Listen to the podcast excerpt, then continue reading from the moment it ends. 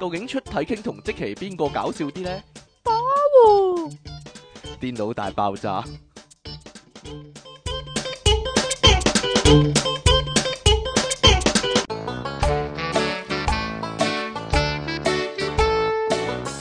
你嗰下突然間咁大聲嘅，犀利啊！真係高咗啊！突然間，歡迎翻嚟，哦歡迎翻嚟電腦大爆你用炸你。用曾志偉聲講，繼續有出體傾同埋即其利昂神啊，即係你哋苦悶人類嘅救世主啊嘛，係啦，我哋又你成開始，集都用曾志偉把聲嚟講。我諗啲聽眾會好辛苦，但如果我成集兩兩個都用曾志偉如把聲嚟講。果我成集用曾志偉把聲，你成集用呢個 King Sir 把聲， 用鐘景哦，輝好把啊，聲，試下，咁啊驚啊真係啊係。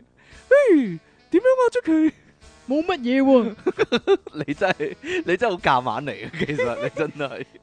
喂喂喂喂喂喂，聽講你今朝咧受到搏嘢嘅困擾啊？係喎，點解咧？我完全唔明喎。嗱，即係咁，其實咧就你搏嘢啊嘛？你博你喺嘢屋啊，企搏嘢喎。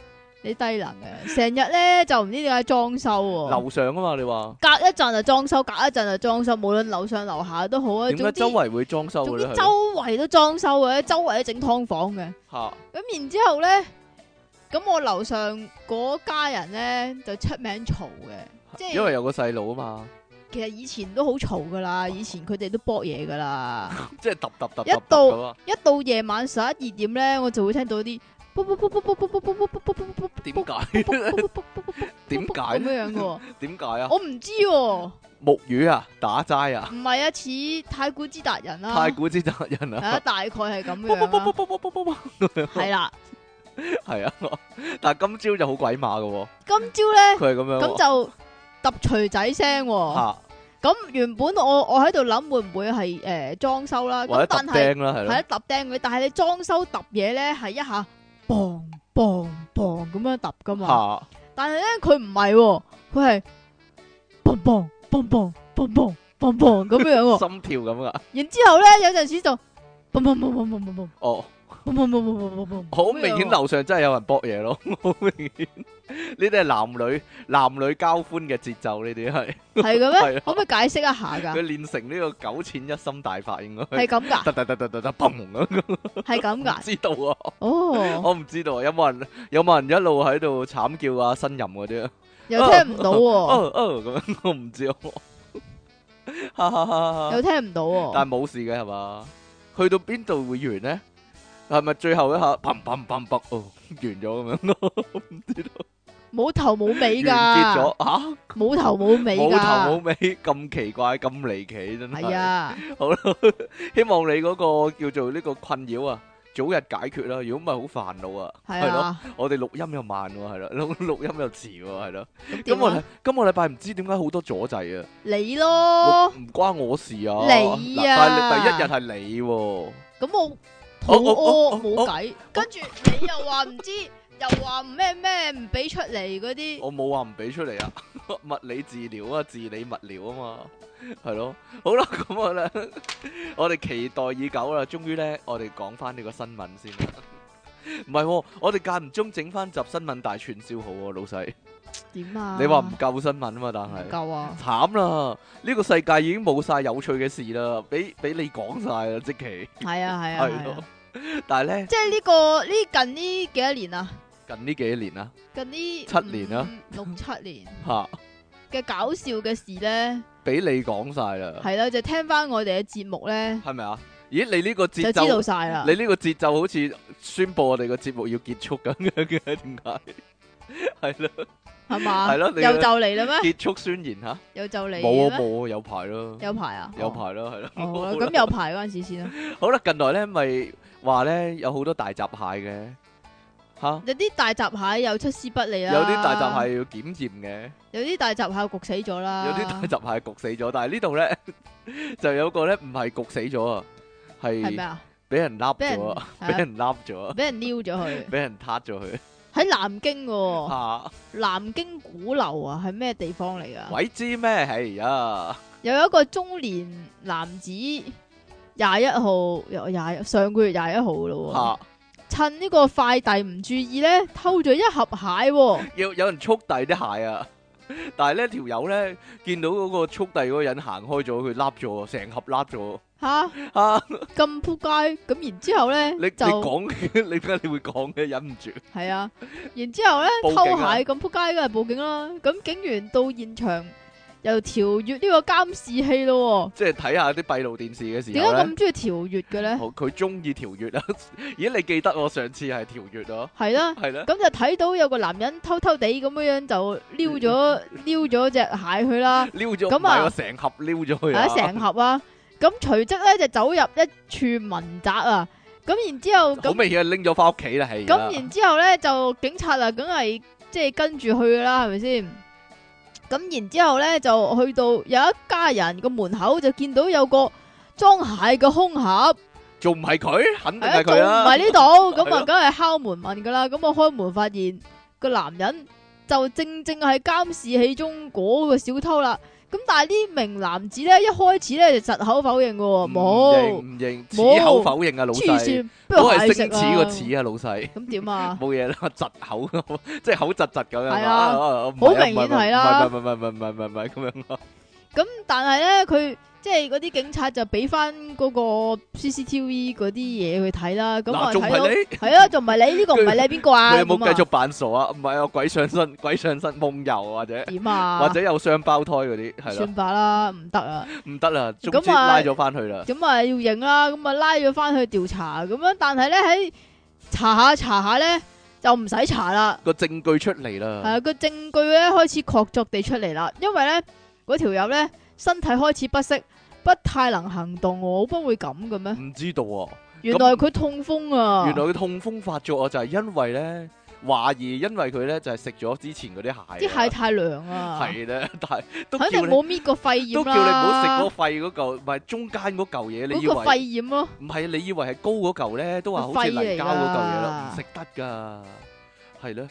哎呀， 唔係佢唔記得飲姜茶應該喎 係啦，飲姜茶啦嘛，所以老人定家還話是齋咩咩點樣啊？蟹同橙一齊食啊？蟹同榴蓮一齊食啊，好榴似槤啊係啊，啊好似榴係，好似係。好啦，呢度咧因為我太憎啲橙啦，太冇真嘢啊啲啦橙啦，唔會唔會叫你食污橙啦名，咗啲橙，但係你都唔會食榴蓮啦，啊都唔會咪㗎，就係啲咯榴蓮又係超臭，好啦，呢單呢發生喺紅磡黃埔花園聚寶坊， 係啦，大家喺嗰度附近嘅朋友呢，小心一啲啦。呢度好呢，我耐㗎啦呢個。係啊，可能知道啊。 呢度呢，有個你講啦，你中意呢 啲啊？嗱，紅磡黃埔花園聚寶坊一個女保安嘅更衣室啊，發生一單奇案啊，係啦，冇錯啦。 點奇啊？警察呢，就咪又拉係咗，嗰警啲察呢，拉咗一個人啊，嗰個人呢，叫做李偉雄啊，佢呢。爆人全袋啊因你！為呢度有寫啊嘛，冇辦法啦。 但係咧，佢發生咗，佢做一啲好奇怪嘅行為啊，就係咧一個女保安員咧入到呢個更衣室嘅時候咧，發現啊有一個人影咧喺呢個布簾後面啊，於是乎咧即刻咧通知同事啦，同埋報警啊吓、女更衣室有人喺入面、喎，有人匿埋咗喺個布簾入面、喎。即咁大大個黑影咧，佢都即係以為人哋唔發覺咯，但係好明顯咯。係嘛？佢跟住咧就即刻捉咗嗰條友啊有啦個。影啫，點解要捉佢咧？好啦，咁呢個李先生係做啲乜嘅呢？係啦，佢發現咧呢、呢個李先生呢，係即係佢一早已經知道嗰個布簾後邊嗰個係男人嚟佢嘅唔，知道啊，可能知道都唔定啊個人影比較咁唔灰唔一啲，咁點解你見到有個人影咁唔可能係咩女啊啫？可能女人換緊但佢衫匿埋啫。嘛，一睇個影應該知係男人啦。但係呢，一揭開個布簾嘅時候呢，噔噔，發現呢個男人呢係着咗女裝緊身衣啦、胸圍啦，同埋女裝底褲喺度打緊飛機嘅。咁嘅， 係啦。啊，咁樣打緊飛機，係啦。好啦，佢- à à, 警察捉咗佢之後呢，佢向警方強調，佢話呢，冇心嚇阿姐啊。跟住呢，就話呢，啲警察就問啦，你點解會有鎖匙㗎？點解會入到女更衣室㗎？佢話呢，呢個係滅蟲男工人嚟嘅。咁呢，佢就喺呢個我滅滅下一重啊！突然間引起。唔係，佢喺呢個地方工作嘅時候呢，就暗中呢，就複製咗呢個女保安更衣室嘅鎖匙啊。點解咁中意呢一個更衣室咧？唔知道，跟住佢漏夜咧走佢咗應該，係暗戀其中一個阿姐啊可能係佢漏夜咧用呢個鎖匙咧潛入更衣室，同埋咧即系打咗一晚噶打啦。飛機唔知道啊！佢話條鎖匙咧係拎嚟入更衣室打飛機嘅喎，同埋方便我做滅蟲工作嘅喎。我咁係嘅，啦，咁咧佢誒上法庭佢就認罪啊！裁判官認為咧案情嚴重啊，並非突發事件啊，係呢個工人咧系有預謀係噶。啦，有預謀犯案嘅，決定咧將佢還押候審噶。係啦，好啦，呢個我算法啦，講埋個案情俾大家聽啊。呢個個案情你咪講咗咯。李偉雄三十一歲啊，琴日咧承認唔係琴嗯琴日日啦。遊蕩啦，同埋外出時咧，備有偷竊工具噶。咁啊，話咧佢咧今年三月十七日咧喺紅磡黃埔花園聚寶坊嘅女更衣室、女保安更衣室犯案喎。佢手袋當時咧係收埋咗七對絲襪同埋擅自配製嘅更衣室鎖匙七㗎。對絲襪，七對絲襪係啦，冇錯。我哋沖奶茶，被告自行求情話呢事後有約見一個心理專家，希望唔使扣押噶，咁啊以免影響工作啦，同埋影響佢打飛機啦，係 啦。你咁講噶咋？裁判官呢就索取佢嘅背景同埋精神報告啊。咁啊，嗱呢度咁講啊，佢事發嗰陣時着嘅胸圍啦、底褲啦、同埋絲襪同埋鎖匙呢，全部都被充公噶。哎呀，哎呀， 損失慘重啊，可以話係。啲 collection 冇七晒啦，對絲襪冇咗啦，哎就呀咁係啊！各位各位做嘢嘅時候小心啲啊，係咯。同埋有冇辦法？同埋有冇辦法匿得好啲咧？ 即係冇啊，算啦，唔係唔係唔係，我覺得咁樣啊，點咧？即係咧，我覺得咁樣。如果佢要咁樣做咧，佢可唔可以着緊身衣、胸圍同底褲之後咧，外面披即係着翻嗰件工作服咧？咁阿姐嚟到嘅時候，點啊佢咪話佢滅緊蟲咪得咯？吓！用啊嗰度嚟滅 蟲啊？即刻插咁樣拉翻拉鏈咁樣咯，即係我滅緊蟲咋咁樣咯，攞住支殺蟲水咁樣咯，即係超人變身嘅調翻轉，係啦。但係咧外面嗱咁有冇 feel 咧？其實嗱，佢一定要着女裝緊身衣同埋胸圍同底褲啊嘛，係咯，先有 feel 嘛。如係果咯，如果着晒呢冇啲，咯但外面着外邊有一層就唔外算面咯再，着件夾乸衣咁得唔得咧？唔得，好啦，算啦，撲朔迷離啊！咁呢啲嘢咁私人，點解唔喺屋企度做咧？真係奇怪啊！要要要入女更衣室。因為要加強嗰一啊要個加咩強個嘛，背景，係啊係啦咯，，要背景設定呢啲叫做係啦，好啦，算啦，你冇唔深知咁冇多深噶入剖啦析，，我冇呢鋪人啊嘛，係咯，係 嘛？係咯，真係離奇啦，真係啊你深入剖析到即係你有啦，我冇喎，即係你想試下啦。好啦，呢度咧有單咧飛機奇案啊， 一啱啱講完又唔呢係奇案個，啱啱嘅，講完飛機，呢只不過一單又同飛機有只關，不過呢個係一個叫做民意調查民意啫，調查一啲美國嘅民意調查咁解係好啫，似同即期有關嘅喎，關我鬼事啊？唔知道， 我關我咩事啊？唔知 啊，關咩事先？我鬼知啊， 即即係咁，好多人呢，依家呢都熱議緊一個話題呢，就係 cam trail 啊嘛。嚇，咁呢個 cam trail 呢，咁就喺好多嘅即係陰謀論嘅講法當中呢，咁就講話係一啲叫做化學嘅凝結尾啊。咁就係啲飛機呢，就係、喺天空度即係飛嚟飛去嘅時候咧。即係唔知點解咧，啲留低飛嗰啲機飛即係機唔係雲唔啊，係咁樣嘅嚇，啲飛機咧每一架飛機咧，又或者某一特定嘅飛機啦吓，咁佢咧就會裝咗一個誒器具嘅，嚇咁然之後咧就等飛嗰陣時咧就會噴一啲化學劑出嚟，咁啊等你生 cancer 就毒人啊係，嘛？係啦，係咁咯啊即係到達至呢個人口滅絕計劃啦 係，咪又又有 New World Order 嗰啲啊？係啦，係啦，又咁或背後者咧又有呢個四大家族同埋十三血脈，哎呀，好煩啊你。係啦，咁有啲咧就話，即係除除咗話人口控制之外咧，有啲咧就話要控制呢個平民百姓嘅精神啦、即係可能控制佢哋即係暴力啲啊，暴力啲，係 咯，咦，咁咪皇家特工打啊打嚟打去啊嘛，啊係類類似呢啲咁樣樣啦。咯嚇，咁根據每日郵報有個調查顯示咧，有幾咁啊多人信咧呢樣嘢？嗱講咁啊，有三點六萬個受訪者嘅資料啊，啊唔係唔係唔係三點六萬個，三萬六千個咯，真係啊係啱三啱啱萬啱三點啊， 佢佢你俾個飛集機咗運好煩啊控！制咗你蠢咗個人，哎呀， 咪話唔信啊佢呢度又寫三萬六個，但係又得一千個嘛，嚇，因為咁啊，佢佢集咗三萬六個人，嗯但係得一千個肯寫咋有，一千個肯寫，梗係啦，咁戇 哦你講噶咋，係咯。咁呢個調查結果咧就顯阿示，中原好中意講噶呢樣嘢， 即係係嘛飛機雲嗰啲咧，誒唔知佢會唔會聽呢度咧？你你話佢啊？我話咪話咯，我我有自己睇法噶嘛， 唔話得嘅咩家長都係唔係個個好似你咁唔話得㗎，人哋話得，哎呀係啊，因 為我人個哋人，話得㗎因為嘛。我個人唔話得啊係啊嘛，係啊係啊係啊係啊！好啦，所以咪俾你話咁耐咯。有一千個人肯寫啊，咁其中有幾多個 percent 係相信呢樣嘢有咧？嗱，佢呢個一千個人啊吓，有十個 percent 嘅美國人認為化學凝結尾即係 chemtrail 咧係完全真實 㗎。完全真實啊！即係嗰啲飛機噴出嚟嗰啲雲咧，係特登放啲毒出嚟噶，係啦，咁然之後咧，有二三十個 percent 咧就覺得真啲啦，有啲真咁樣啦。半信半疑啦，可以話係。好啦，不過咧，最後咧呢度總結佢話咧，呢、個化學凝結尾呢個陰謀論咧，始終咧係未被證實嘅，而且咧好多科學家咧都咁講喎，飛機後嘅嗰個白色嘅長線咧，即係飛機雲啦、係飛機引擎排出嘅濃縮水蒸氣咧，形成一個可見嘅蹤跡啊，唔係啲乜嘢有毒物質喎、更加冇咧操縱呢個民眾嘅思想喎、咁講喎，咁大家咧。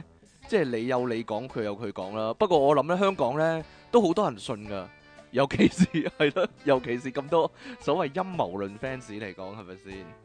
好啦，咁啊，喂喂喂喂喂喂，香港地鐵咧咪成日咧，一係遲嚟嘅，一係咧又故障咁樣嘅，但係佢哋就話咧呢啲咧係正常嘅情況嘅。好啦，咁大家睇睇咧，乜嘢先叫認真啊？係啦，日呢本個唔係認真係咯，點樣咧？叫負責定係咩咧？唔係咯，呢個係吹毛求疵咯。吹毛求疵啊！日本鐵路呢，平時大家都知啊，個服務呢比香港呢應該係好得多噶。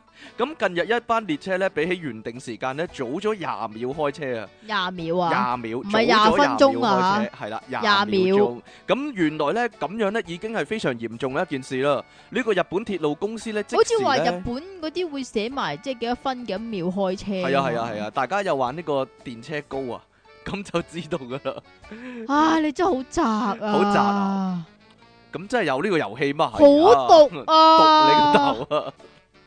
鐵路即係公咧，嚇即係咧呢度咧有個人咧玩電車高咧，仲有嗰個掣噶。我有啊，有嗰 個掣，我有三款添喎， 係喎讀到個點啊！係，但係依家唔用噶啦。 好啦，呢個鐵路公司咧，即時咧發呢個聲明道歉啊，引起呢個正一熱電車男。引起呢個熱議喎。咁啊，日本首都圈新市鐵道公司咧，連接秋葉原至到。竹波嘅竹波快線呢，周二一班呢原本喺上晝九點四十四分啊，由南流山站開出嘅列車呢，哇好多資料性嘅嘢喎，喺九點四十三分四十秒呢就開出啦。雖然呢係冇乘客投訴啊，佢早咗廿秒，但係係冇乘客投訴啊。但係呢個鐵路公司呢，就即刻喺官方網站呢發表呢個道歉聲明喎、報導呢件事嘅呢個 w a l k e t w a l k e t News 廿四嘅網站呢，美籍編輯呢，佢喺你文講多次個英文啊 w a l k e t News ？walk Cat walk cat 即係一隻貓行緊，是但啦 w a l k e t 行貓係咪啊 Rocket News 啊，咁啊， 火箭新聞啊，點樣啊？walk cat， ？Rocket News 我以為係 cat walk 嘅調轉好啦啊。，是但啦。佢喺呢個文章度咁講喎，佢嘅日本同事咧認為咧廿秒嘅錯誤啊係相當重大嘅，但係佢質疑咧其實有幾多人咧會覺得係好嚴重嘅一件事喎。有啊有啊，有咩啲呢人咧覺得自己咧廿秒就可以跑到上去啊嘛，點知跑到上去跑唔到佢已經開咗 開咗，啦哎。呀！佢話咧呢個竹波快線呢，朝早啊每四分鐘呢就有一班車啦。咁係咪真係有好大嘅分別呢？呢個報道提到啊，日本地鐵呢係非常準時嘅，因為咁呢，日本人呢好似即期咁講喎，真係會按照呢列車嘅時間表呢嚟到規劃佢嘅鐵路行程嘅。如果呢因為呢個列車呢提早開走呢，導致乘客呢要等多四分鐘呢，四分鐘啊！佢哋就會遲到噶啦。先至搭下一班車嘅話呢，可能呢會令佢哋錯過呢跟住落嚟呢要轉乘嘅嗰架列車喎，出現一個骨牌效應啊，導致呢佢上班啦或者上學遲到啊。報道指出呢日本企業啊關心客戶滿意度呢，不斷由客戶嘅角度呢嚟到睇啲嘢啊，咁啊並且願意為理解嘅不便呢誒、呃真誠道歉喎、佢認為呢呢、個啊正正就係日本社會優越嘅地方啊。呢個係堅嘅喎，你知唔知點解啊啊？點解呢？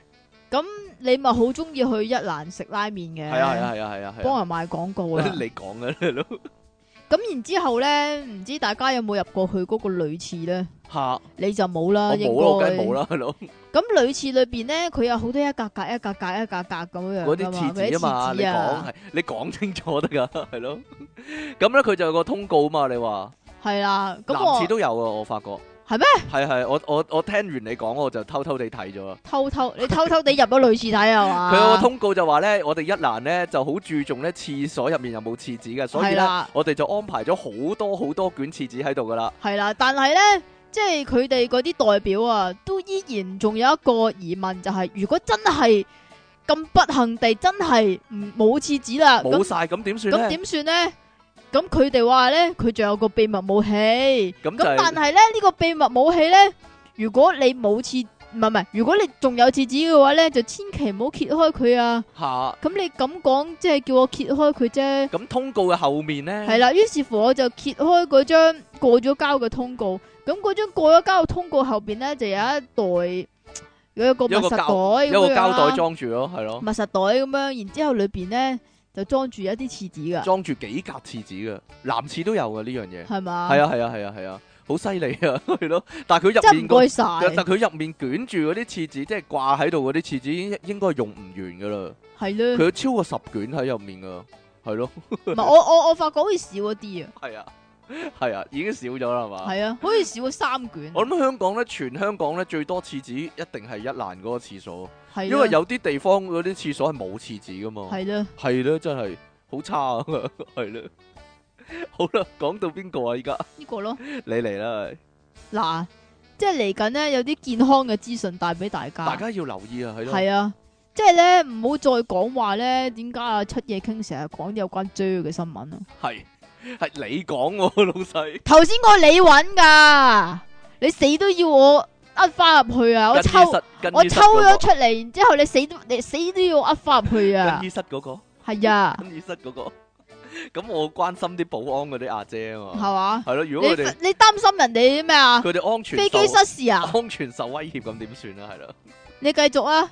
好啦，大家咧有冇咧朝早起身咧要一定有啲人係咁噶嘛，一定要沖咗涼先至翻得工噶嘛。係啦，有啲人咧就係臨瞓前一定會沖涼啊係啊，嘛究竟幾時沖涼係最好咧，或者幾時沖涼係最危險嘅咧？咁呢度有一個係錯誤嘅沖涼時間，好可能會影響身體健康喎，但係又唔講話影響啲咩健康會喎。唔會死啊㗎？唔係我聽講咧，如果咧突然間沖熱水涼或者突然間沖凍水涼咧，會爆血管啊嘛。哦？我唔係，係太凍嘅天氣，嚇好凍嘅天氣，如果你突然間用啲好熱嘅水嚟到去淋個頭、洗洗頭啊，嚇就好容易爆血管。嚇！以前講過啊嘛，係係咯。啊，究竟有冇關咧？呢個呢個啊，誒冇乜關又有少少關係㗎嘛係啦，咁啊，講下即係最唔應該沖涼嘅時間有三個㗎。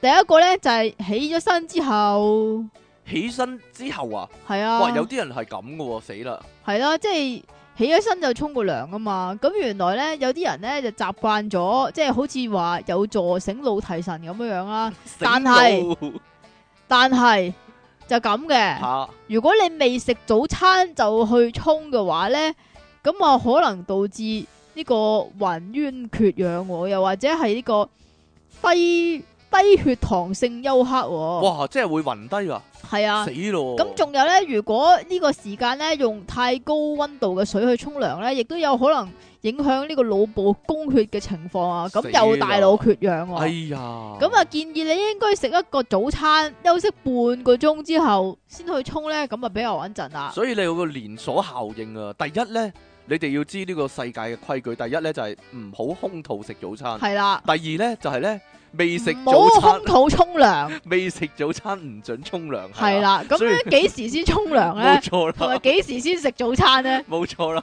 咁點算呢？咁樣食咗早餐先定沖咗涼先好咧好？啦，第二個大忌係點樣呢？第二個大忌咧就係食完早餐之後食完早餐又唔准沖涼。因為你食飽咗啊，食食得太飽啊。哦除，咗食完早餐唔准沖涼之外咧，食完午餐同埋晚餐太飽咧，都唔應該沖即涼係噶。任何食完嘢就唔好即刻沖涼。係啦，就因好似為咧游水一樣啊。係啊，因為咧飯後咧身體嘅血液咧大量咁樣聚集喺胃嗰度，就幫助消化啊嘛。咁如果呢個時候沖涼咧，嗰啲血咧就會反方向咁啊流翻去皮膚同埋肌肉啊，咁啊造成呢個消化不良噶。咁建議咧應該飯後休息一兩個鐘咧先去沖涼咧，咁啊比較安全啦。但係應該翻咗公司噶咯喎，如果朝早嘅話。啊 係啦，咯。如果講住洗頭咁點算咧？住洗頭住洗頭係咯，係咯，啊咁點算咧？冇噶啦你，好核突個頭翻工啊！咁你咪用乾洗頭嗰啲噴噴咯。你啫， 啲頭啲頭髮扁咗咁點算啫？唔唔係個個好你似你咁，啫唔係個嘛個，好似你咁唔介意嗰個頭髮扁咗。你一黐線，我邊度扁啊？係超多啊！係我咪啲仲有一頭個髮，時間係唔適合嘅呢？仲有一個咧就係臨瞓之 前啦，喂，哇！幾時先沖得涼啊，老細？永遠都唔沖得，咪就係唔准沖涼，係簡單唔嚟講准沖。咁原來咧臨瞓之前咧，有啲人咧就話即係暖啲啊嘛，咁啊好瞓啲啊，咁原來又係錯噶喎。係沖咗涼之後咧，人體嘅體温咧會稍為升高啦。咁原來呢樣嘢咧係不利於呢個大腦嘅褪黑激素分泌噶，咁咁啊容易令到人哋失眠喎。哎呀，咁啊，建議咧應該咧早一兩個鐘沖，即係係你臨瞓之前嘅一兩個鐘沖涼，咁先至好嘅。如果真係只能夠即係啲你啲你啲時間排到密密麻麻，冇時間啦，咁啊只能夠喺臨瞓之前沖咧。咁樣樣咧，你洗完之後咧，可以用濕嘅毛巾啊冷敷額頭五分鐘咧，咁先至係助眠嘅喎。哦，哇哇，即期要注意啦！喂， 成即係打機打到好夜咧，跟住話我去沖涼，跟住瞓覺咁樣咧，哈哈你應該沖完涼先至打機，係啦。哈哈哈好啦，終於咧嚟到呢個啦，就係呢個咧關於咧即期你啊！ 即期利用日日都聞住啊我嚟，喂，我講咗先啦， 一人分一啲嚟講啊，啊唔係我會講，我會俾你講啊，好啦，即係咁。係即係平時咧，我成日咧都聞到呢一度臭氣熏係啊係天，啊係啊係啊係啊係啊，有唔同嘅味道，啦例如有屎味啦，我我一定要照讀啊呢句。有坑渠味啊啦。好啦，呢、個呢段嘢咁樣講，佢話有句说話咁講啊，就係臭屁唔響，響屁唔臭，即期嘅屁咧又臭又響咁樣喎。哎呀， 無論咧邊種屁咧，佢話咧都會令人尷尬啊。但係放屁咧，其實係人類咧正常嘅生理反應啊。平均咧每日咧，誒、一個人啦，大家估下，平均係放幾多個屁？係幾多個啊五至二十個屁啊。例如出體傾咧咁。出嘢傾應該放四廿個，五十個啦，即期就大概放二十個啦，都係正常嘅吓。點樣 由少到多咁樣？係嘛好？啦，但係其實咧呢度咧有個專家咁講喎，佢話咧原來咧大家係能夠由呢個屁嘅味道啊判斷出咧身體嘅狀況噶。咁你死啦你！吓咩啊？你啲屁咁臭嚟講咧，係好啦，咁啊呢個呢，有個理論咁解釋，佢話呢，體內嘅氣體啊，由呢個口排出呢，就叫做打嗝喎，而呢，由 pat pat 嗰度排出呢，就叫做屁啦。正常人呢，每日呢，乜就係個口放屁叫打 X 咩？個口會臭噶嘛咪，就係咯，你都好臭哦啊，係咯，你啊，係啦。咁每人呢，誒、每日呢，包括瞓着覺嘅時候，乜瞓着覺都會放嘅咩？就大約放五至二十次屁嘅，咁會嘅但係咩？我唔知喎，放即係咗流咗出嚟啊！我諗放咗就醒噶啦，係嘛？你放屁，唔係要用力嘅咩？大約係有五百毫升左右嘅氣體、喎。並且咧根據呢個研究啊，由屁嘅味道咧可以了解身體嘅狀況噶。首先咧，你有冇俾自己屁臭醒啊？有冇俾自己屁臭醒？應該有冇喎 首先咧，我哋咧就將呢個屁咧由咧好正至到咧需注意，然之後咧再到危險咧做一個分類啊，有有七七種啊。係個，啦，大家留意下自己嘅屁咧係咩味道啊？第一種咧。就係我嗰種啦，啊就你一定唔會係啊，就係冇味嘅屁。無色無味，又又稱咧有個別稱叫做出體傾屁，係 啊係啦，冇味嘅。咁啊，佢話咧攝取較多植物性蛋白啊，所以咧造成咧出體傾嘅屁嘅味咧係比較清淡一 啲噶。咩啫？第二種，我你有冇阻止新聞自由啊？我哋呢啲淨係報導真實嘅事情嘅啫喎，係咯有冇歪曲事實啊歪？曲你個頭啊！你啲屁臭到一個點啊好！啦，第二級咧就係呢個硫磺味喎，叫做咧正常嘅屁啦。硫磺屁，硫磺屁，第三種咧就叫做臭雞蛋味。佢話咧點臭解蛋咧？味係點㗎？臭蛋味，你問下自己啲啦。你低能，佢話咧過多未被消化嘅食物咧進入佢個腸喎，需要注意咧飲食嘅習慣啦。第四級咧就係、屎臭味，屎如果有屎臭味，即係好明顯你要去屙屎咁好解明啫顯。係啦， 係咯即。係你嗰啲啊。咁原來有屎臭味咧，就係、食肉太多啊，即係你啊。係啊係啊係啊係啊，咁然之後咧，又係你嘅味啦，就係、坑渠味。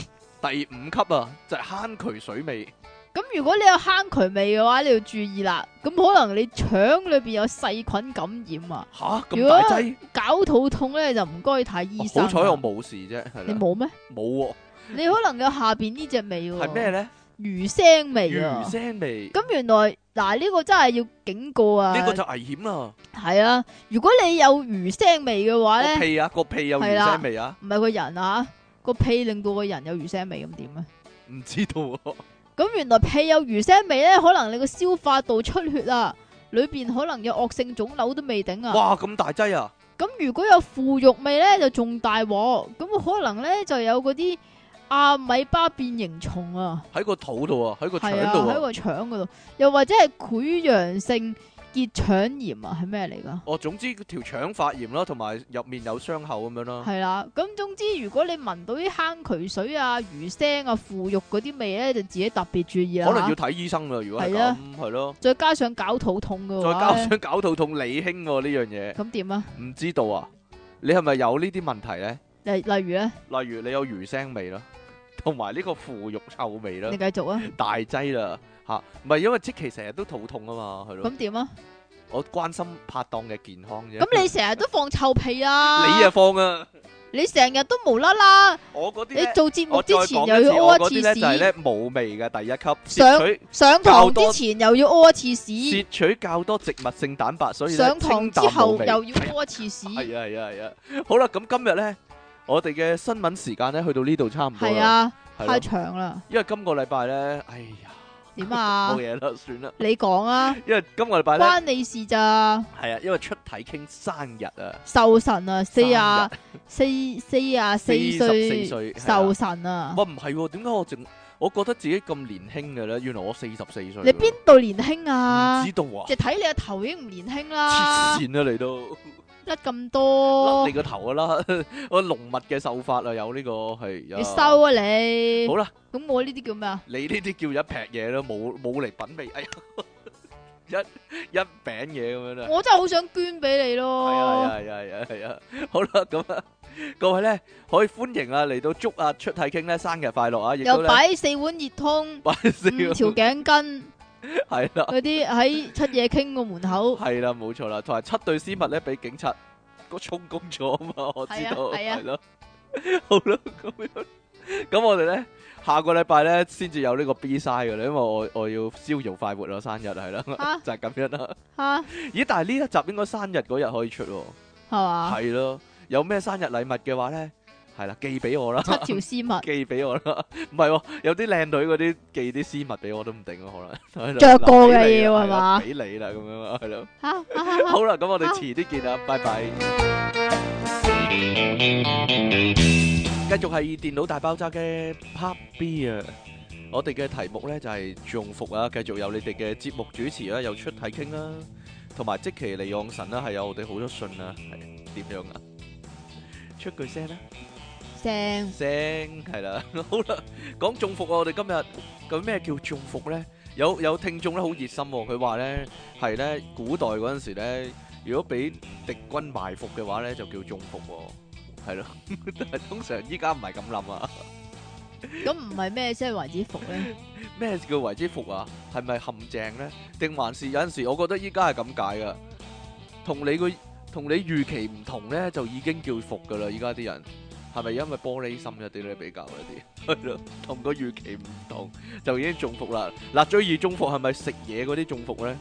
食嘢中應火該係日常你最易奶嗰啲咧，嚇，咁都係食噶啦。最易中嗰啲嗱，一係就係食咁有冇咗啲？咁有冇啲係奇特啲嘅服啊？奇即特係唔啲嘅係服。食嘅？有，但係我哋一陣先講講咗食先啦， 你都係想講食噶啦。一係就就係買咗翻嚟好難食啦，好難食啦。一係咧就係食咗之後會肚屙啦。你你兩樣都有啦，咩都試過。 乜嘢都未試過，乜嘢有乜嘢未試過啊？係咪？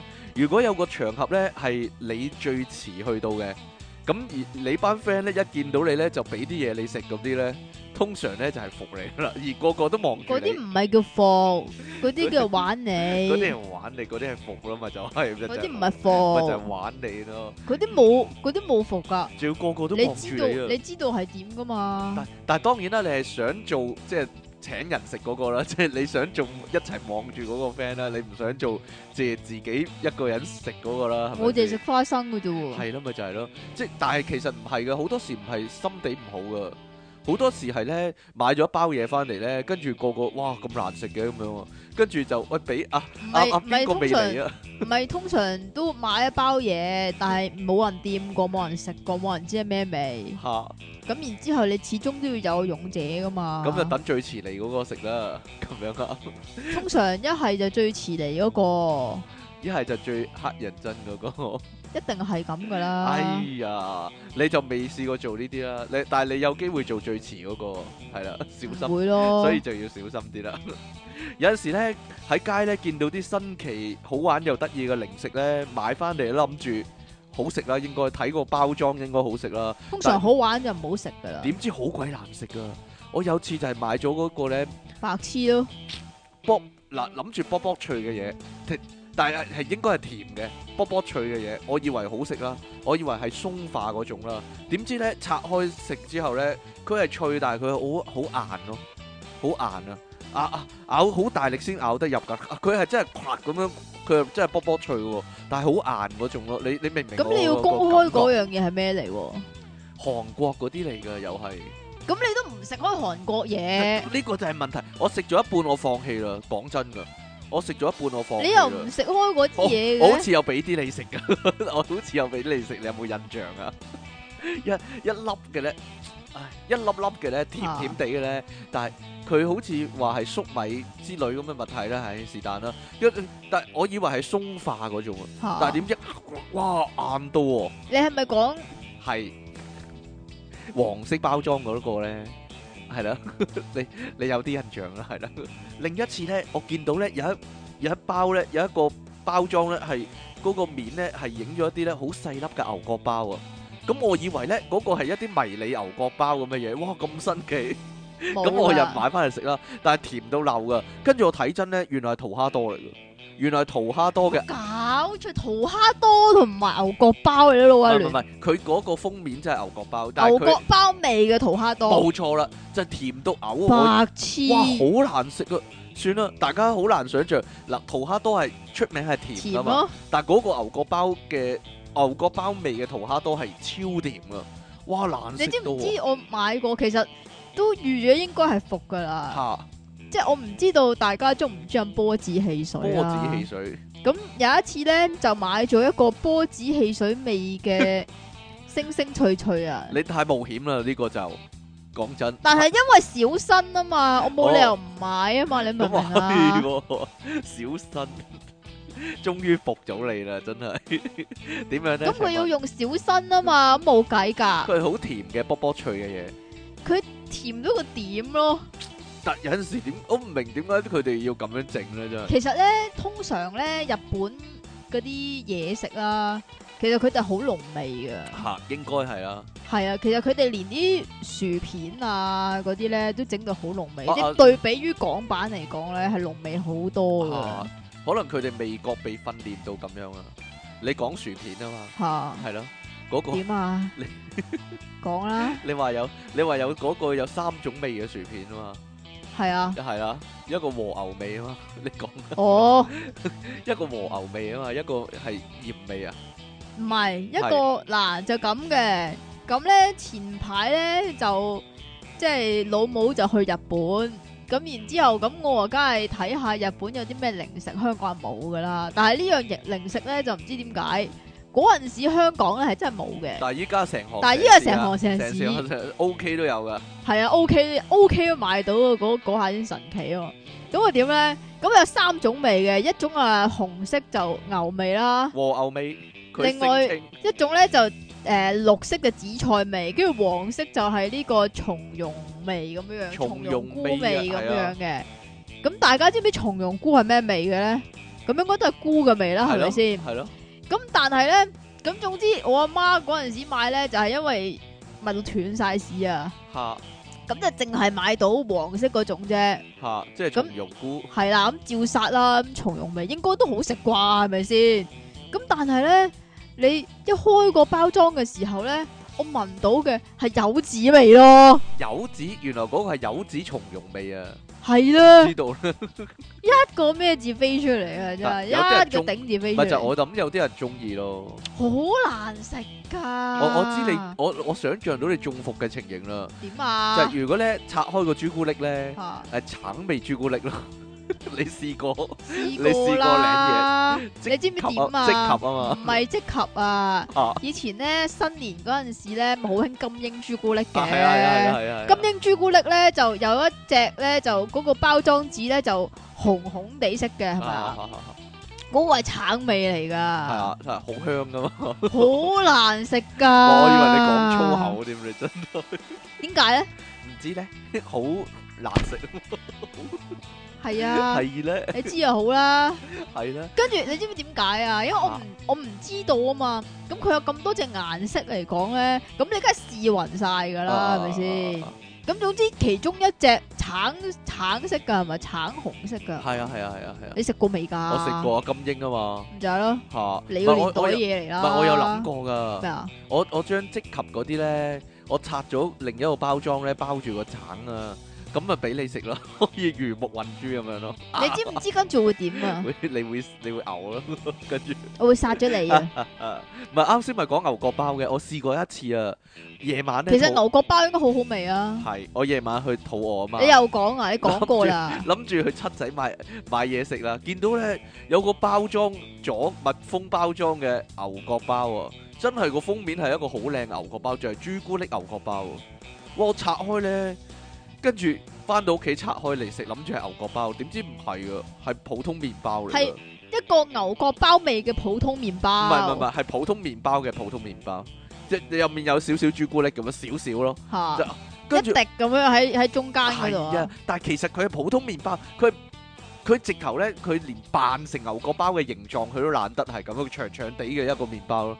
咁你應該揸到啦，係嘛哇？哇！嬲到我真係，我真係好想嗰下係好想食牛角包，我真係嬲到啊！我直頭想攞去消委會咧告佢，即應係該啦，你完唔全唔攞，符合，完全唔符合商品説明條你唔例啊。攞嚇黐線，仲要難食到嘔啊！真係，哇衰到啊！幾多錢啊？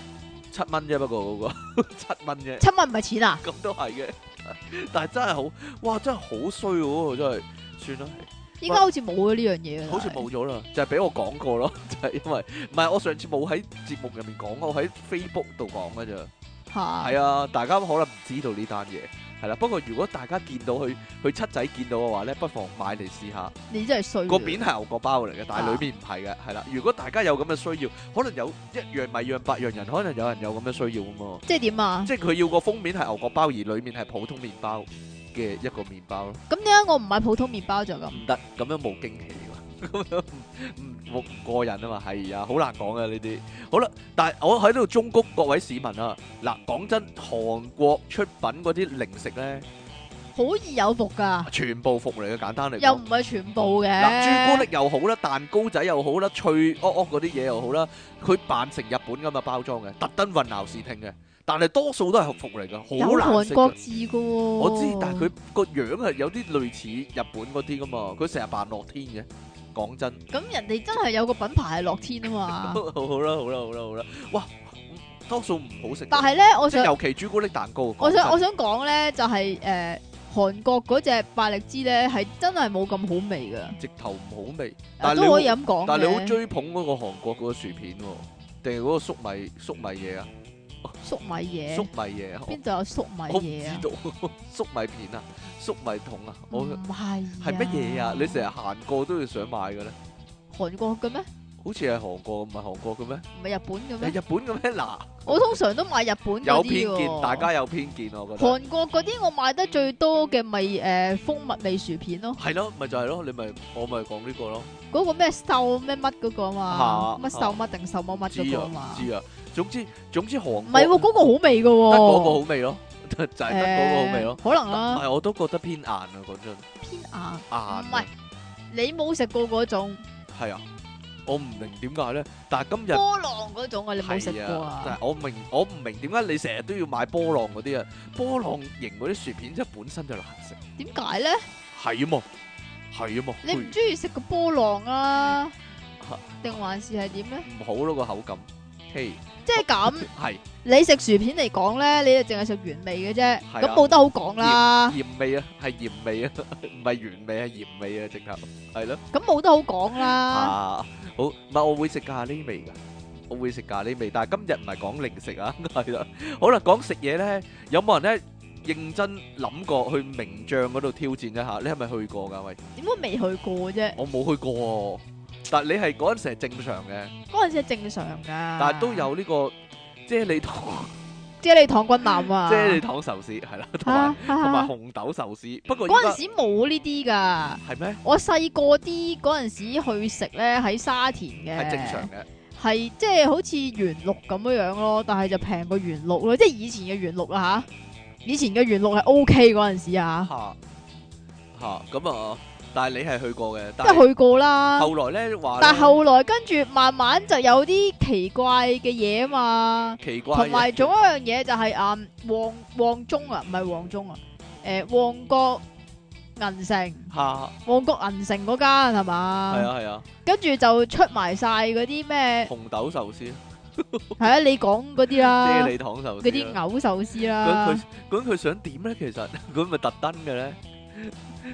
就但係有啲人係組隊去食食嘅喎，即係組隊咁挑戰喎，即係係咯咁，我覺得咧佢哋應該係有好多食材，係但係就唔知點出好，咁，所以就亂嚟啦。 係啦。我唔知啊，特登擺爛，我覺得特登特登咧整啲服同你埋呢哋試下，仲有一樣嘢咧，就係佢嗰啲壽司嗰啲飯咧係特硬噶，唔係啊唔係啊，有啲人有啲人出咗好多報道，佢話係首創熱飯壽司啊，係啊， 真嘅你知唔知熱點飯壽解啊司點解啱啱煮起咯唔係，佢用壽司機啊，嚇，所以就熱嘅，但係冇理由啱啱煮好啲飯嚟整嘅，係啊， 你真係冇人咁噶嘛。佢哋咪就係咁咯佢哋就係咁樣啦，就係驚你哋凍親個胃啊，知唔知啊啊？佢就佢哋有中醫嘅角度咧，個胃係唔中意凍嘢啊，因為係啊，係啦，係啊熱嘢好啲係啊。啊係啊，所以咪就係點解啲人咧成日咧好似專線小巴咁啊，嚟嚟去去食嘢咧就係食嗰幾間咯，啊，因為去嗰啲唔熟嗰啲鋪頭喂，等咧，先等先，你就好驚中伏啦。 我想問點解啲人咁咩中意食淡仔嘅咧？咁食淡仔係，我真係冇明，哦因為佢知道會食到啲乜啊嘛，佢預預期嗰啲係乜，佢真係食到啲乜啊嘛，佢唔會變噶個質素。即係如果你有一次食到好難食，其實好其實好難會發生呢件事咯，佢一樣咁嘛，永遠其實咧淡仔真係冇味咯，我好想味講。。但係咧有其他樂趣嘅，我琴日先發現啊，琴日同阿即奇食淡仔咧，我發現咧我哋要出一本咧淡仔阿姐 to 呢個廣東話嘅字典啊，係嘛？係啦，翻譯機、豬肉豬肉。懶肉啊豬肉、豬豬肉肉、湯豬肉酸辣湯面啊，唔係豬豬肉肉鮮辣、米線，豬豬肉肉鮮辣米線啊線，，豬肉鮮辣米線啊，係啦， 豬冷冷肉，你都冷冇肉嗌米懶線啊肉，，我冇嗌冷肉啊，但係隔離有啊嘛啊，feel 皮 又嚟啦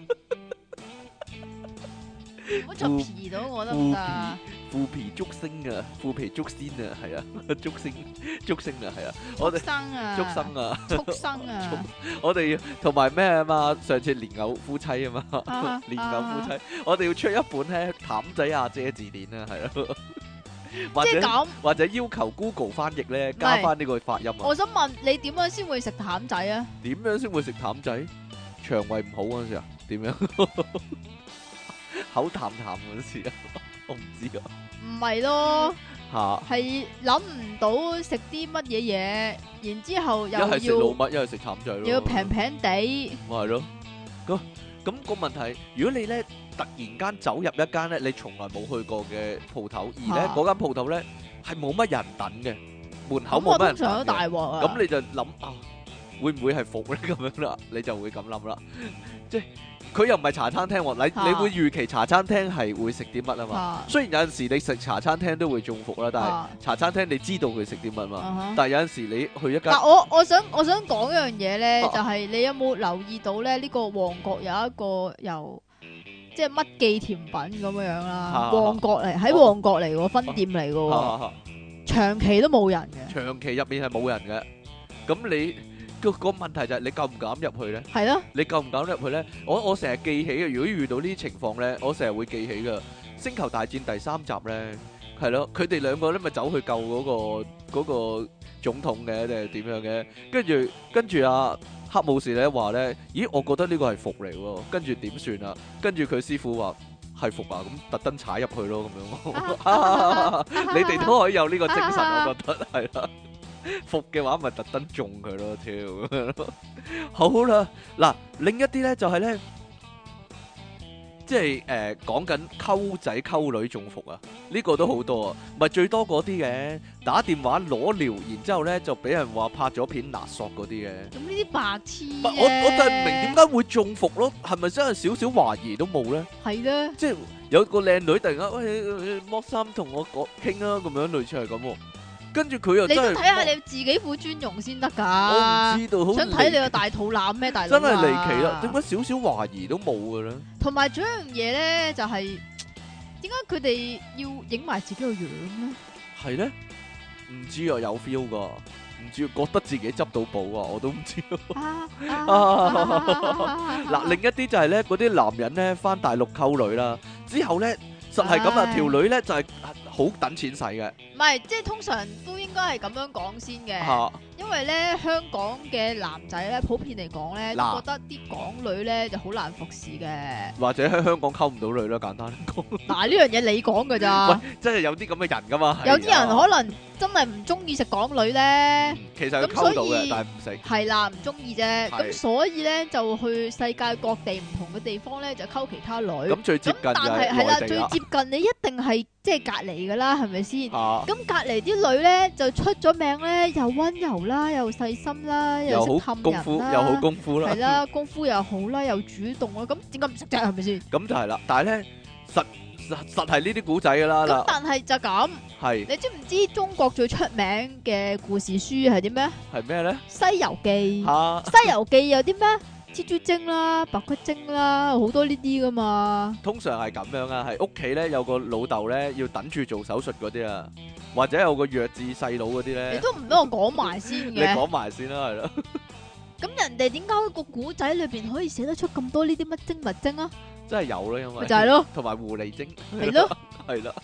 係咯，喂，但係唔係喎？如果你單身，你本身個男仔單身咁上去啊溝女咁，呢啲唔唔關事啊。佢又唔係佢又唔係勾引咗你係咪先？咪但係呢啲呢你情我願噶嘛。即係通常咧，即係，唉，我都我都唔知點講好啊！真係講講個實情出嚟，又好似你講啦，你好 衰咁。你，講啦，你即係咁，其實咧，大陸咧好多地方咧都仲係好窮啊噶。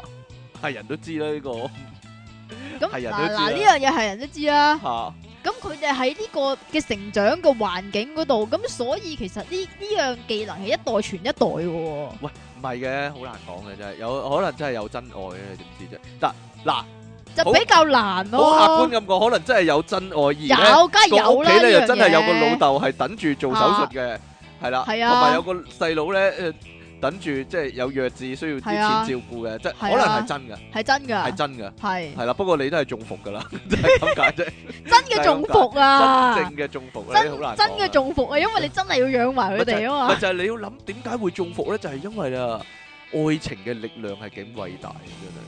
佢仲會同你講嘅，如果真係有即個係點啊？服咗都抵啊你！有個 friend 咧，真係中咗呢啲咧，嚇佢仲會同你講：，誒你唔明㗎啦，呢啲愛情嘅嘢係咯。係咯愛，情係盲目噶嘛，係咯，係咯，就係咁樣真係啦。盲嗱，噶不過好公平嘅，嚇。講真，都有好多咧女人啊，俾啲男仔咧呃晒啲錢㗎，係係啦啦，，好公即平係嘅呢近個排世界，近排就有好多啦，係嗰啲咩咩所謂嗰啲網上情緣嗰啲冇錯啦啦。，依家咧咪話咧好興咧，有個靚仔溝咗條女，跟住咧唔。靚仔㗎，我就係好不可思議咯，我就係 覺得肥豬咁樣樣，跟住咧就但係同通常都係洋腸，係啊，唔係噶，唔係㗎誒香港仔都有嘅。有㗎。跟住叫條女咧啊上去做美容嗰啲啊，哦，跟住咪美容嗰啲碌咗碌爆卡，嘅，碌套票嗰啲嘅，係嗰咯啲咪又係奇怪嘅喎，即係喂我我唔明點解嗱，嚇第一次就嗱即係咁，即係咁，第一次約會去做 facial，離奇咗，點解咧？仲要咧佢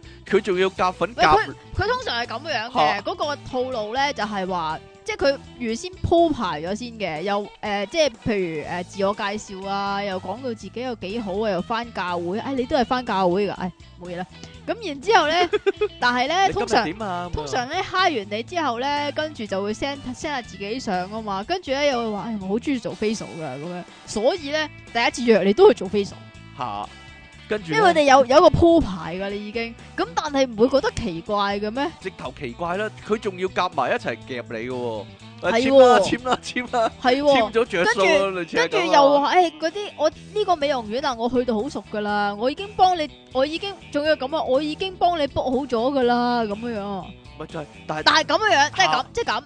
如果呢個係真嘅，即係唔係套你水，即係唔係套 cap 你水嘅都有話可咧能，有可 能嘅。佢幫你俾埋錢咯啊。點會要你自己俾先得㗎？你真係溝條女嘅話，係咪先？嗰個女仔知自己知道自己有錢咯，好難講嘅。唔 係咁啊，但係個問題，我睇翻啲受害人咧，嗰啲男仔咧，其實真係唔靚仔噶，即係係咧。通常做鴨都唔靚仔唔係好難㗎，講有幾多個做鴨嘅靚仔啊？但係真新係聞報呢啲叫美男計喎，嗰度先頂硬喎，頂你個肺咯！佢仲話中美男計喎，嗰啲哎呀點樣做？唉根本就唔係中美男計，嗰啲都唔係美男，哎呀！咁 係咩啊？我都唔知點 講。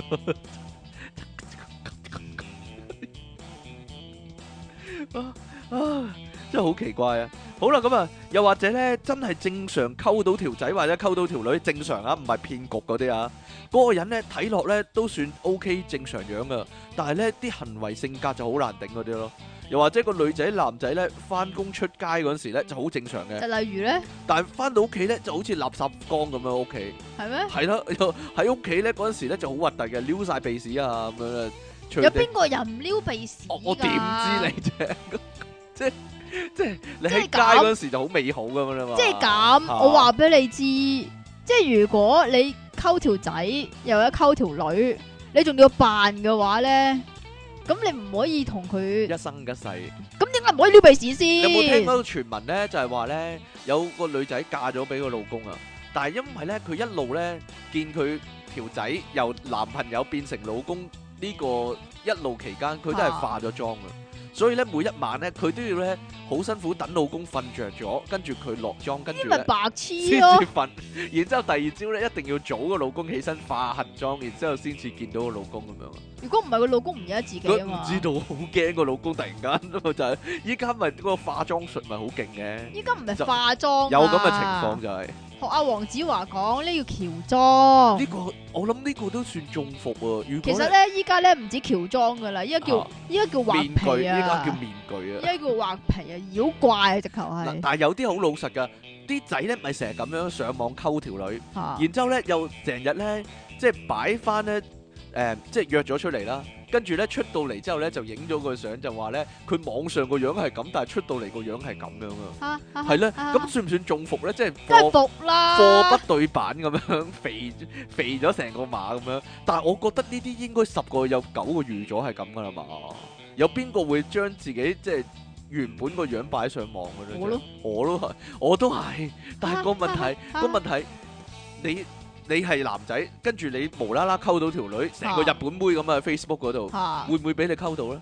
即係個問題，會唔會俾你約出街咧咁容易？真係離奇啦！可能會嘅，但係佢又覺得係合理喎，啊，都幾合理，可能係啊我靚仔咁樣咯。係咯，佢可能會咁諗喎，但係呢啲明知係服啦，係嘛？即係搞緣分嘅嘢咧就好難講嘅，係咪啊？話嚟就嚟啊嘛！呢啲係啊 係啊係啊係啊！以前咧有一排咧，咪好興咧收到電話中獎嗰啲嘅，跟住就話全球度假酒店任住嗰啲咧，類似就啦，係你又上話去領又話獎，你係啲咩特選客户係啊，啊係啊係啊，咁然之後又俾個郵輪套票你啊，咁類似但但係咁，你上去領獎，佢就話啊，你加五千蚊就可以升級係啦啦。係係啦咯，，咁啊，本來咧就冇自助餐，依家咧去到邊都有自助餐嗰啲嘅。咁其實即係講真，你收到電話嗰刻，係咪都應該知道中伏噶啦？真係奇怪呢啊。啲咧留低句粗口就走啦。但係有啲人咪中招嗰度犀利啊嘛，咪就係白痴咯，即係即係咁。其實秉持住一樣嘢咧，就係冇咁大隻蛤乸隨街跳咧，嚇咁啊我應該中少好多伏嘅我就係想講呢樣嘢啦。誒，就係同埋唔係仲有一樣嘢，仲有一樣點樣嘢，咧？仲有一樣嘢就係唔好貪嘅，就係咩咧？啲電話嗰啲啊，嚇啲電話嗰啲誒會話無啦啦打俾你話誒、呃我哋有個優惠啊咁樣，你依家咧就可以免費，即係譬如啦吓，我亂咁講啦，譬如話誒、呃你依家可以免費使用呢個咩咩 box 三個月咁樣樣，然之後咧就係咁同你講一條款，咁然之後咧咁你就同佢講啦，哦好啦，咁唔該你誒、呃三個月之後幫你 cut 咗佢啦，我哋冇呢個服務㗎，你要自己打上嚟 cut 㗎咁樣，咁其實即係焗你。用完呢三個月唔記得 cut，跟住佢就會 charge 你錢咯。咪就係咯，即係電免費，唔係唔係唔係網絡電視嗰啲啊嘛，係啊，類似嗰啲啊嘛，係啊係，咯，即係全部揾笨嘅呢啲。咪就係咯。咁通常呢啲時間咧，大家會點樣諗咧？有啲人真係會中噶，有啲人真係啊咁佢都幾好喎，可以睇下咁樣咯，類似係咁噶。佢唉，但係會中嘅，真係會中一㗎定中硬啦。但同埋啲 friend 咯，可通能啊常通常咁樣樣嚇嘅，會會 charge 咗你一個月錢，跟住然之後咧，你咧就打上拗啦。跟住但係呢樣嘢係冇得拗，冇得拗。啦，係咯，你自己唔 cut 係咯，個咁你但係仲有一樣嘢咧，就係佢哋啲電話咧係好難打打嘅，唔到嘅，打唔到同嘅有線一樣啊，打唔係到，啊希特拉都打唔到啊。啊啊咪就係如果咧有陣時咧服你嗰啲係 friend 咯，如果有啲 friend 咧好熱烈咁叫你咧去某個聚會啊，同埋好熱烈咁叫你咧參加啲乜乜乜，咁你就要小心啦。睇下咩 friend 啊。好多時都係服嚟噶，就係、就係、咧，其實係一係做咗傳銷咯，嚇一係就做咗保險嗰啲咯， 係咯嚇即係傳銷嗰啲係啦，即係買貨啊嘛， 跟住做下線啊嘛，跟住係啊你去揾多啲下線啦，你就賺噶啦，類似係啊咁樣咧，係啊，哇！但係我永遠都好清醒喎，對住呢啲，點解咧？我唔知道， 因為我知道不過唔係嘅，我有知道陣時啲錢冇咁有易陣時賺，啊咧，有陣時咧咁樣樣噶嚇，你你要俾面邊個邊個咁樣樣噶，唉好煩噶呢樣係啊係啊係啊嘢，即係尤其是啲親戚嗰啲咧，親戚朋友咯，你唔想得罪佢嗰啲咯，即係費事，即係費事誒面咗咗啊，即係類似呢啲費事咧，係啦，小氣嗰啲 friend 啦， 即係你諗佢小氣啊，佢會唔反唔面係唔啊。係小氣啊，係。唉，費事啦，可能可能覺得秉秉持住一個，唉，幫下佢啦，不如咁樣樣，咁你就會你即係揾咗自己笨啊，咁就系啦，即係去咗一次嗰啲簡介會啊，去簡介會啫，冇乜嘢啊，係咪先？但係其實人哋哋揾三個人夾你嗰啲啦，又係咪就係咯兩兩兩騎勞轟炸嗰啲嘛。嗱，近來咧 Facebook 咧，大家自己睇睇啦，咪成日有啲人咧 post 話咧幾多幾多錢咧開個户口啊，跟住咧嗰個户口又分拆咧又賺多幾多幾多錢嗰啲咧，好幾個人貼出嚟嗰啲嘢咧係一模九樣，你有冇睇到啊？你有冇見到呢啲啊？嗱，一睇就覺得喂呢啲好鬼服噶喎！嗱，講真，如果我有個方法係好容易發達嘅。吓，我唔會講俾所有人聽咯，即係我係最 friend 嗰啲先會講，或者我我唔會講俾人聽啦。直頭吓，點解我有得發達，我唔自己發達咧？我知啊，吓啊，因為呢排我都賺夠啦，係啊，係時候俾啲人賺啦，咁你一睇你就知呢啲點解要貼出嚟咧？好瑞明士顯，山區費嘅，好明顯就係揾下線咯，啊啊 好明顯就係揾下線咯。你就係就係佢有好多下線，佢先會有得賺咯。跟住你就係俾人揾笨嗰個咯。跟住依家嗰啲咧，仲要講，即係佢講出嚟已經好離譜噶啦。係啊，我嗰啲今個十月又賺唔係十萬啊啦，咁樣咧，嗰啲唔係嗰啲名啊，嗰啲基金嗰啲名啊，咩係啊哎乜春嘅實賺基金 啊，弱智啊真係。唉但係有人信啊，係咪有人信梗啊係？有啦，大把啦，真係奇怪啊！仲要係大陸出嘅添。咁你咁死眼啦，咁你死眼 啦，唉呀！咁其實呢，每次呢講真，正常嚟講呢，每次接受一啲新嘅服務呢，都好擔心中伏噶。例如說呢，如果你去開嗰間髮型屋呢，執咗，吓，你要係啊，呢試呢樣嘢啊，大鑊啊你要試另一間，你就會好驚噶啦。講真，超搭驚，行入去嗰下已經好驚噶啦。揾邊個師傅有冇熟嗰啲啊？冇求喎，其 求其，我媽教我嘅懶醒嘅話，唉你揾二號仔啦咁樣啊。通常二號仔係最勁嗰個咁樣啊。係嘛？我媽講過呢個，唔係十號咩？有冇新有冇有冇人踢波有嗰啲冇人有心得啊？喂， 有冇人有心得冇啊，但係千祈唔好嗌求其咯，唔好嗌求其，咁佢就永揾個學徒嚟噶啦。試 過啦，講過未啊？你你講過啦，咁但係算我啦印唔講象啦中你講過咁啦唔，講 咯，好驚啊嗰啲， 好大劑啊！咁唔講咯，我記得以前講髮型屋啊，係嘛？嗰次講講過啊，係咁啊唔，幫講你修咯，理咗好多次啊。 哇，好驚啊！呢啲又係，如果咧你樓下嗰間茶餐廳咧執咗。你要去另一間，你去開嗰間冇咗，你要去另一間咧，你又係好驚噶。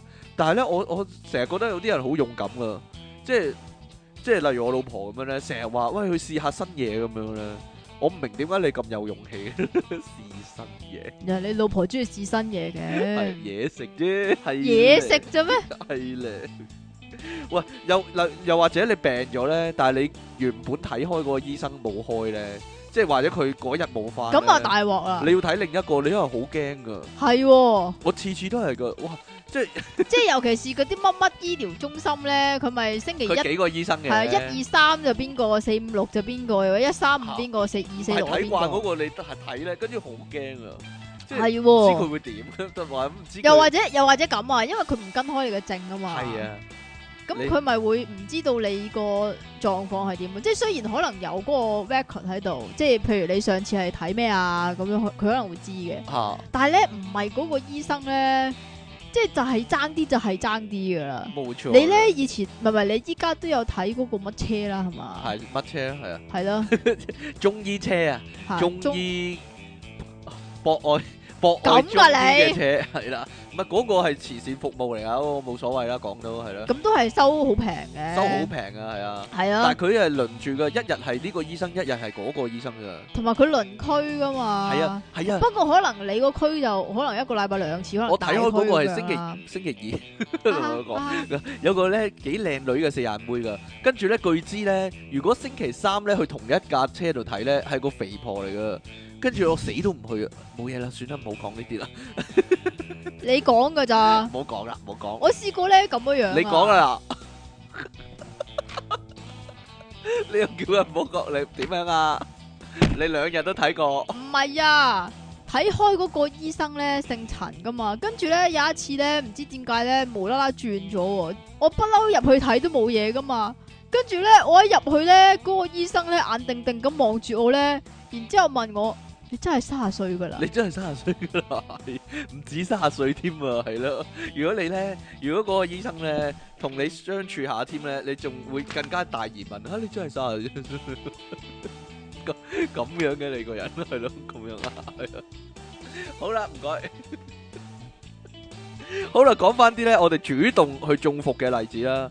成日咧話中伏嗰啲應該係睇戲啊，係啦。咁啊，以前咧叫做地雷啊， 叫做雷踩地雷嗰啲啊嘛。呢個現象咧喺恐怖片嘅機會率咧係最高嘅，似乎似乎你入場睇咧有陣時咧完全覺得唔好睇噶。不過咧有有啲例子係咧嗰套戲咧係勁多明星啊，但係都係完全唔好睇噶，嚇係啊咯、 會有啲咁嘅情況。最易中伏唔係啲嗰啲好大卡士嗰啲港產嗰啲片咩先係啊嘛。冇嘢啦。哦，算以啦。前嗰啲就好睇嘅，依家嗰啲全部難你咪睇講到黃話百鳴嗰啲 啊？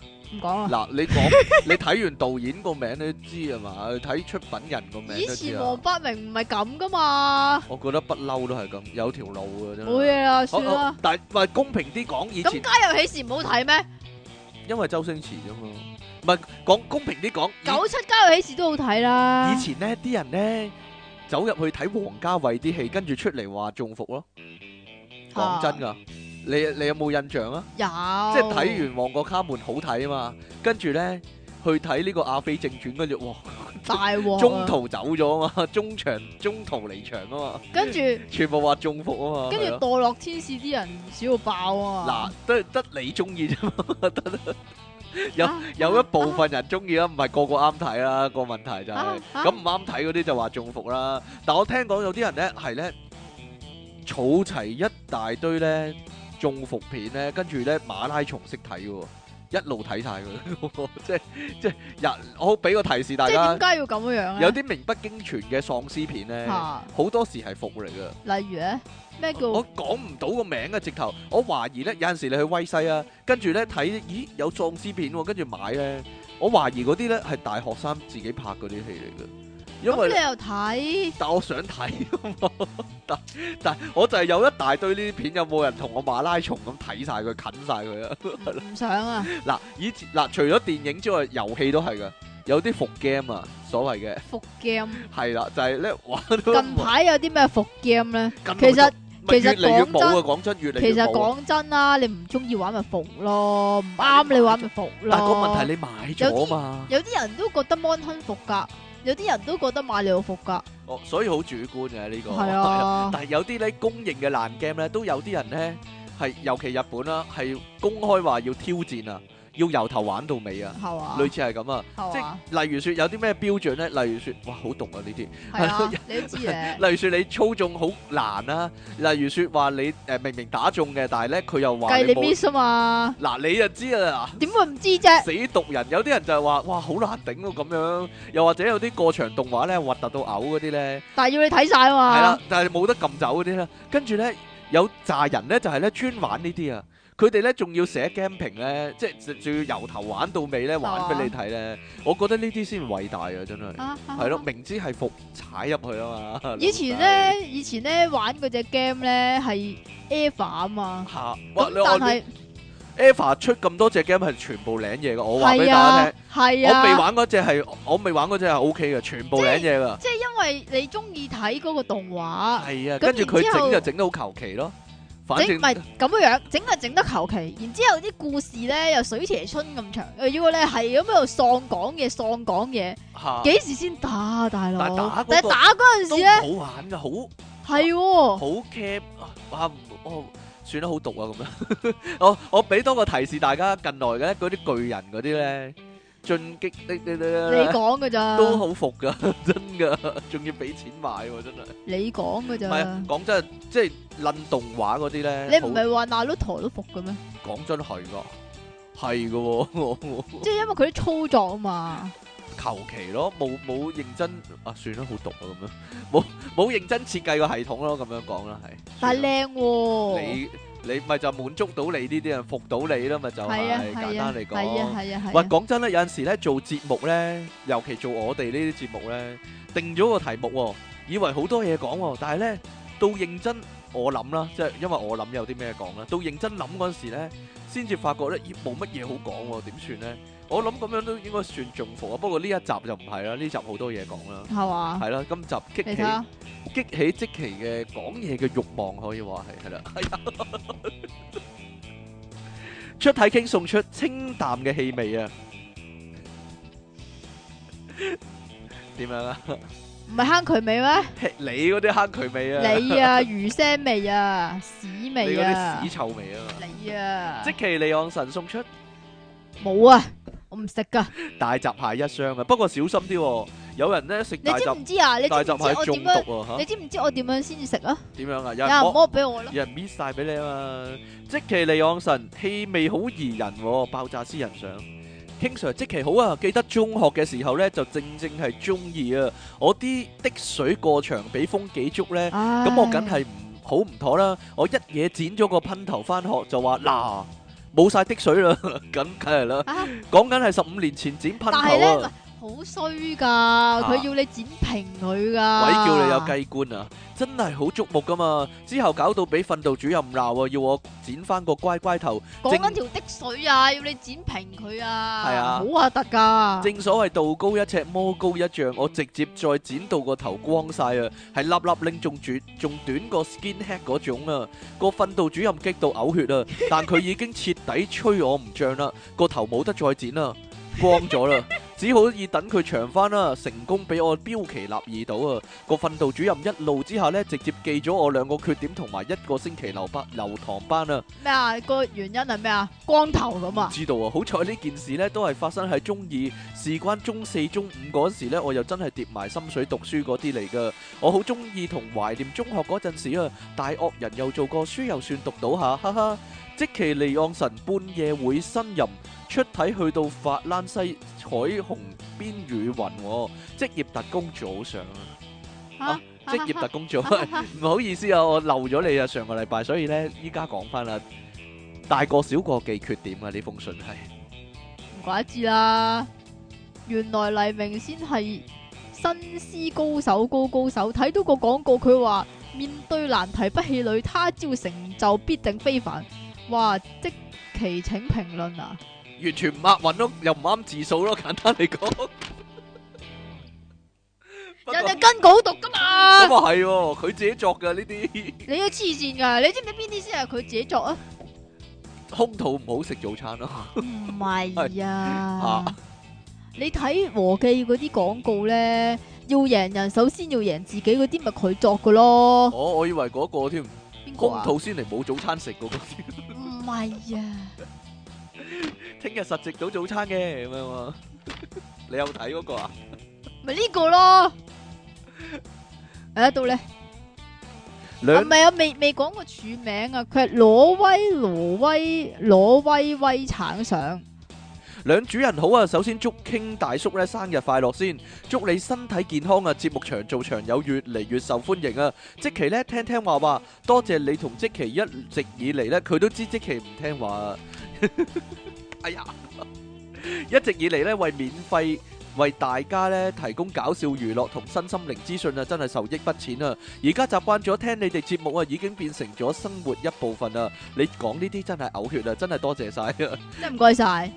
正經完咧，又翻個題先啊！講起中伏咧，又啱啱過咗雙十一喎，係喎，係喎。哦 你哋應該喺 Facebook 咧都睇到唔止一篇呢係講雙十一淘寶賣家大中伏嘅文啦。即係咁，即係咁。如果喺淘寶嗰度你買嘢預咗啦嘅話咧，第一預咗，第二點解去淘寶買你唔去嗰啲專賣店啊？即係譬如係有牌子嘅嗰個咩 U 字頭啊，啊嗰啲又或者係 N 哦字頭佢啊，見到嗰平啲啊嘛，冇辦法啦。我身邊咧都有朋友受害啊，訂咗件貨咧係大陸遊花園，最終件貨咧未到香港就安排退款收場啦，仲未知咧安排到未啊。其實可能咧咁都係好彩嘅，因為如果嚟到香港，有機會要面對嚴重貨不對版嘅服啊，抌春就無謂啦。我有嬲爆嘅親身經歷啊，就係、換信用卡禮品中伏哈。嗰次呢，啊我係有目的地咧申請張 XSBB 信用卡嘅，因為夠簽帳額呢，就可以換到手機用嘅 Sony 鏡頭，原價要千幾蚊噶，而係申請時呢，佢已經要你揀定迎新禮品啦。咁當然我目標好明確咁揀咗呢，同同時係限時儲夠簽帳額啦，仲跟晒啲繁複嘅手續登記啊、拎換領信啊，再跑去換啊，因為呢，先到先得啊，換晒即止啊，滿心嗰個歡得喜一啦個。㗎咋？去到換領櫃台排咗成個鐘頭啊！櫃台小姐話呢：呃「小姐你想換嘅呢個鏡頭呢，要兩封換領信先換到噶噃，點解啊？即係我要揾多個人同樣夠簽帳，又一開始就揀同一樣禮品，又夠簽帳額，又自己唔換，俾埋封信我去換先得啦！黐線咩？個個揀得。唔通個個都諗住留自己封信俾人換咩？最中伏嘅位係啊，一開始申請嘅時候呢，迎新禮品嗰條友呢，誒、佢有冇寫明嘅先？嗰個條文啊，冇講要兩封信喎、咁咪食屎啦！你咪係過咯咗去啦。咁點會換到啫？我問過職員同打電話去信用卡中心問仲要咩條件，都根本冇提過要兩個名額先去換到，啲職員都唔佢知啊。自己亂講嘅咋嘛？唔唔係啊，雖然職。員自己亂講係嘅咯咋嘛？佢想自己留貨啊嘛？最終呢，雖然我有喺 HSBB 同消委會投訴，但都不了了之啊，因為佢哋啲條款呢，有類似以英文為準，跟住呢英文版又有句呢有權隨時更新之類喎。其實如果一開始清楚地講明啊，要兩個名額兩封信咁啊啊唔。鬼申請啦，真先係。換到嘅話，感覺就好得多啦，而唔係咧俾人陰咗咁啊！我可以改變策略，換其他嘢或者乜都唔換，唔申請張卡，學即又或期者齋申請張卡攞佢嘅迎新禮品，佢括住我學即期啊，唔玩呢個遊戲喎，哈哈哈唔玩呢個社會嘅遊戲啊！哈哈最慘係咧，一開始揀咗要咩禮物就冇得翻轉頭，拎住封信都唔可以再換其他嘢，各位要小心啊！唔好再中 HSBB 嘅伏啦。之後呢，我哋當晒做 cash dollar 實際啲，我咁都好可以攞翻做 cash dollar。挪威挪威挪挪威挪威威產上喎、佢又少咁個字喎、哈哈哈哈但係咁樣樣喎，啊我阿媽試過咧係佢服發佢個爛渣唔係啊，佢服個職員啊啊，你知唔知點啊？點啊？咁咧有陣時咧，咁嗰啲卡啊嗰啲咪會擺街站嘅啊。咁然之後咧，有一次咧就咁，其實近排嘅啫。近排咧佢就攞咗個 gap 翻嚟，嚇細細個嗰夾啲咧，啊係啊 gap 啊。夾啊！咁然之後咧，我問咦點解會多咗個 gap 嘅咁樣？跟住佢咧就話呢個咧係誒呃嗰啲填填張表，然之後就俾你嗰就啲俾我嚟夾你啊嘅。啦，係咯咁但係咧，咁嗰、個呃誒嗰、個信用卡小姐咧就話誒、呃要點講好啊？即係要核實到，然之後你真係誒、呃申請到咧，佢先至有 commission 嘅。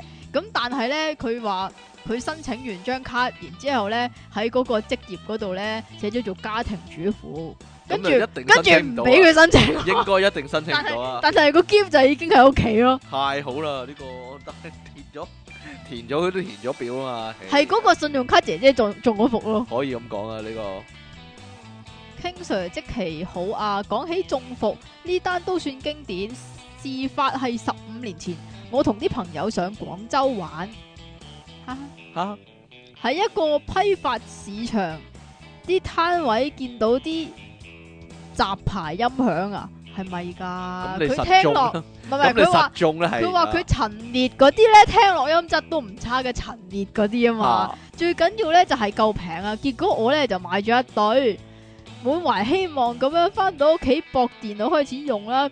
但係啲音質完全就唔係嗰回事咯，開始覺得怪怪地啊，攞上手啊輕輕地咁。我頂，原來佢攞個木箱裝咗對小喇叭喺入邊扮音響，哦，嗰鑊真係中伏到 O 嘴啊！但係都有啲佩服啊，係真心佩服嗰只啊，中伏中到心服口服啊！即奇利安神 The Fifth Element 五歲就身痕，點解得三句嘅？我唔知道啊， 你理得佢啊係啊，職業特工早上呢、個唔係信嚟嘅喎，是但啦，好似係信啊又呢個係親愛的電腦大爆炸節目主持人，你哋好幾時 live Overwatch 啊？Overwatch 嘅 Jeff 上佢你 啊，問緊你啊，即係咁有條友咧就買咗個 Switch，喎然之後咧就玩 Mon Hun，喎跟住咧係咁同我講啊，晚晚都要淨係玩 Mon Hun 啊，就唔准玩其他嘢啊，吓，但係又唔玩 Splatoon 啦、係啊，但係個問題係你你直播你要講嘢噶嘛，但係你話打機你係唔講嘢噶嘛。邊度有唔啊煩講嘢啫？人， 真係上次做 Overwatch 直播，跟住你不老都唔講喎，佢我幾悶啊！真係，哎呀，所以底下搭過花嘅咁解啊，真係要一路講住嘢噶嘛。係啊係啊係啊，兩位節目主持人，人哋各兩位節目主持人，人你哋好啊，佢咁講喎。咁嘅好多時咧去街市啲生果檔買生果啊。 各位好多牢騷法喎、關於中伏呢個問題。有次咧見佢切開幾個橙咧做 dam 做 demo 啊，哇！啲橙肉又豐滿又 juicy 喎、啲橙汁咧喺燈光之下咧閃閃生光我咁。話俾你知啊，你買橙咧已經自己服自己係噶啊啦，啊邊個叫你買橙啊？係啊係啊，鬼咁吸引喎、廿蚊四粒又唔係貴喎，咁咪買咗八粒咯。點知翻到屋企切開嚟榨橙汁啊，全部裡面咧都係生光精噶，我以為係我手臭啦。咁第二個經第二次經過見到啲 demo 咧又係咁靚，咁咪再買咯。你中咗伏你就中兩次，你真係嗰你知唔知啊？嗰啲 demo 膠嚟噶，係啊！點知今次咧仲光過光精過光精啊！連中兩次伏，真係覺得自己太天真太傻啊！以後見到呢啲切開生果 demo 咧都唔信咯。即其利昂神下面黑沉沉，你又知。係咯，似深海斷層，摸顯要打燈 喎。摸顯唔使望嘅係啊，好正經時又係真係好唔正經嘅費迪雲上啊，唔使嘅咩？伸入去咪摸都黐緊嘅啫。係嘛？咁咪摸唔到咯。電腦大爆炸節目主持啊，中伏呢個字呢，原本係指中咗敵人埋伏啊，而家呢就攞嚟做比喻咧，出乎意料嘅中招事件啊！真係有教育意義啦。系啦，但係我就真係試過中咗敵人埋伏、喎。話说中學去軍營體驗啦， 咦，有得打 war game 喎。幾個男仔着晒裝備，攞住彩彈槍咧入叢林玩啊！突然有個敵軍咧喺大石後面殺出嚟，殺我哋一個措手不及啊！我就九秒九捉住隔離個肥仔做肉盾，你啊！啊 啊然後另一隻手拎住支槍亂射，點知原來支槍得幾發啊，梗係啦。咁我就唯有推個肥仔去擋啦。最後出到去樹林，個肥仔個身啲色彈呢多到護甲都唔夠擋啊！哈哈，睇嚟我哋中咗敵人埋伏啊，但係個肥仔就中咗我伏咯。當我仲然以啦，為佢 jam 彈添，嚇即係通常都係咁噶嘛，係咪啊喺啲緊張嘅關頭，哎呀射唔出喎，當然啦，咁係中咗支槍服啊！當然啦，我都試過食嘢中伏啦。翻工嗰度呢，有間茶記啊，早上唔係太多人幫襯，廿蚊呢，有個常餐夠晒平啊！我久唔久都去食個沙爹牛米配雙煎雙蛋加多士，味道一般啦、有一次呢，佢哋冇沙爹牛啊，個阿姐呢推介我轉雪菜肉絲啊，我諗咁啊大鑊啦，都唔會好差啫。點知一嚟到，我見到嘅係一碗嘔吐物米粉咯，雪菜見唔到，淨係得啲綠色一劈劈嘅嘢，肉絲又冇喎，得幾粒肥膏，核突到嘔啊！